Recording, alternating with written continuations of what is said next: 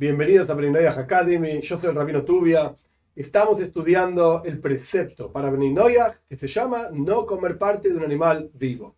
Y estudiamos en la última clase que hay un versículo, este versículo menciona básicamente dos conceptos. Uno es carne y otro es sangre.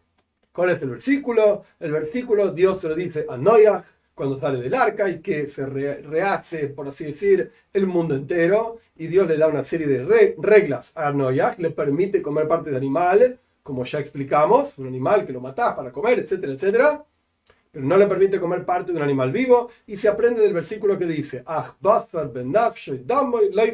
pero carne con el alma en su sangre, no coman. ¿Ok? Nuestros sabios de vuelta a la tradición es, no se puede comer parte de un animal mientras ese animal está vivo. Pero de vuelta dijimos sangre, dos cosas, sangre y carne. Nuestros sabios explican en el Talmud que en realidad hay animales cuya sangre y carne son la misma cosa. Hay animales cuya carne por un lado, sangre por el otro lado.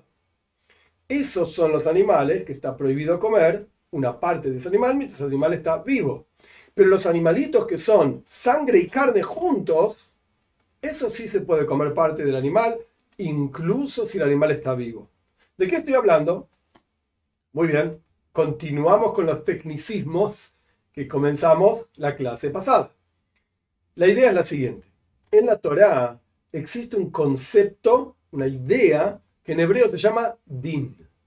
Din literalmente significa juicio que de hecho uno de los siete preceptos de Bnei que es para desarrollar largo y amplio, es dinim, establecer una corte de justicia. Perfecto, que hoy no lo vamos a discutir, esto es para otro momento. El punto es que la palabra din significa juicio. Pero aquí no es solamente un juicio donde hay un abogado, un juez, un culpable, un inocente y toda una cosa que es el juicio y la corte y bla, bla, bla. No estamos hablando de esto. Sino que en lo que yo quiero explicar, el concepto de din es un juego de leyes que recae y se aplica a una situación determinada. Entonces, si decimos que una situación determinada se le aplica un din, oh, entonces se le aplica este juego de leyes. Y si se le aplica otro din, oh, entonces se le aplica otro juego de leyes. Este es el concepto de la palabra din en el mundo de la Torah. Ok, entonces tenemos dos tipos de animales. Hay animales cuya carne no tiene el din de sangre. La carne es carne y la sangre es sangre.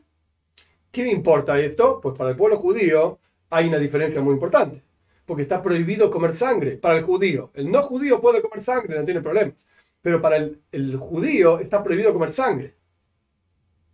Pero no está prohibido comer carne. Entonces, si hay una carne que tiene el din, la ley de sangre, mm, esa carne está prohibido comerla. Dijiste que estaba prohibido comer sangre, no estaba prohibido comer carne.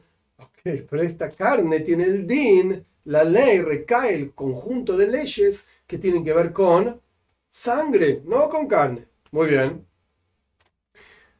Como esto se estudia y aprende para las leyes del pueblo de Israel, esto se aplica también a las leyes de Bnei Noyah.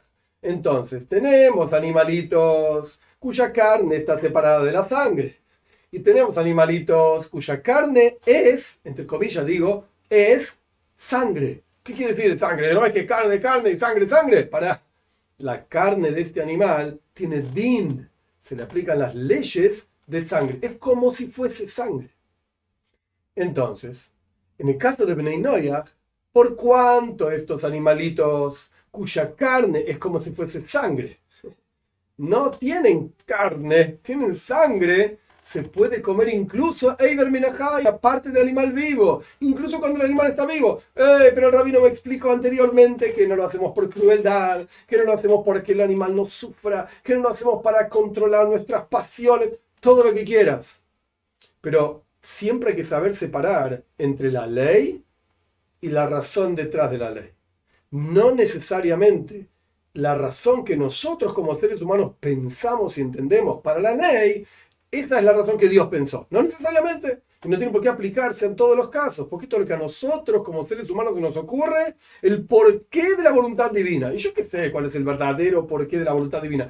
Incluso lo que Dios mismo revela en la Torah, que esto es su voluntad, no es más que como nosotros, seres humanos, podemos entender la voluntad de Dios.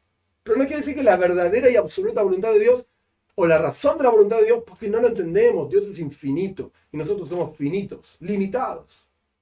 Entonces, no, cerramos el asunto, vamos a continuar la clase que viene. Ahora aprendimos que hay un din. Hay leyes y conjuntos de leyes que a veces se aplican en ciertos casos y a veces se aplican en otros casos y esto nos determina cuestiones prácticas y concretas, cómo cumplir con la voluntad de Dios, como vamos a seguir estudiando Dios mediante en la clase que viene.